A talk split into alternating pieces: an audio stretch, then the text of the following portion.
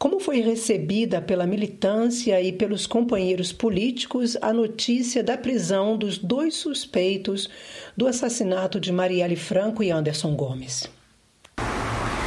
A prisão de Elcio Queiroz e Rony Lessa foi vista pela militância e por nós, companheiros políticos de Marielle, amigos de Marielle, como parte inicial do processo de respostas que ainda precisam ser dadas, né? Não só quem matou Marielle, mas quem mandou matar e qual foi a motivação desse crime.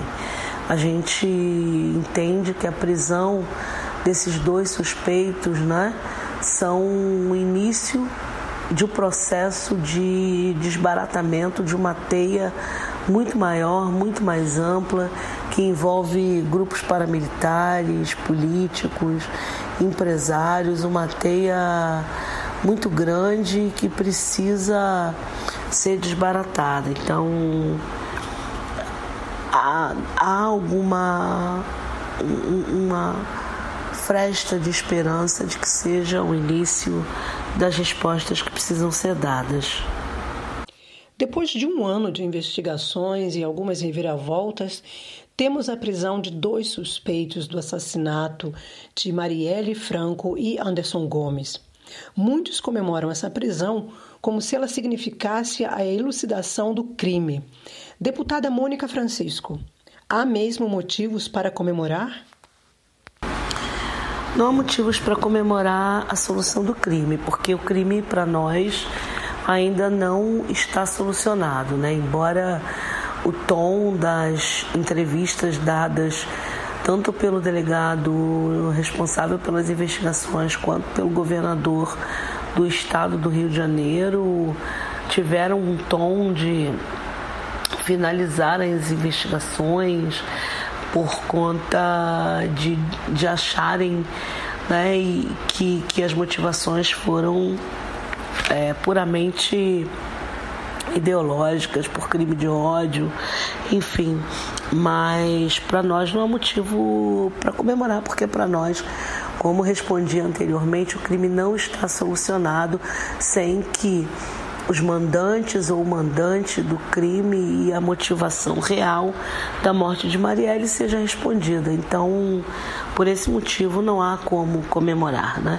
Há como ter um pouco de esperança de que aí sim, né, ao, ao ser ou serem né, respondidas essas duas perguntas: quem mandou matar, quem foram os mandantes e quais as reais motivações do crime, aí sim teremos motivo de comemorar.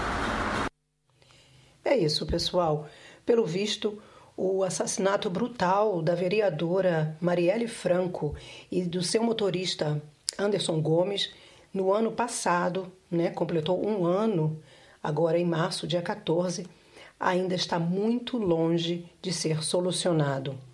Nós conversamos com a deputada Mônica Francisco, que foi eleita em 2018 pelo PSOL com 40 mil votos.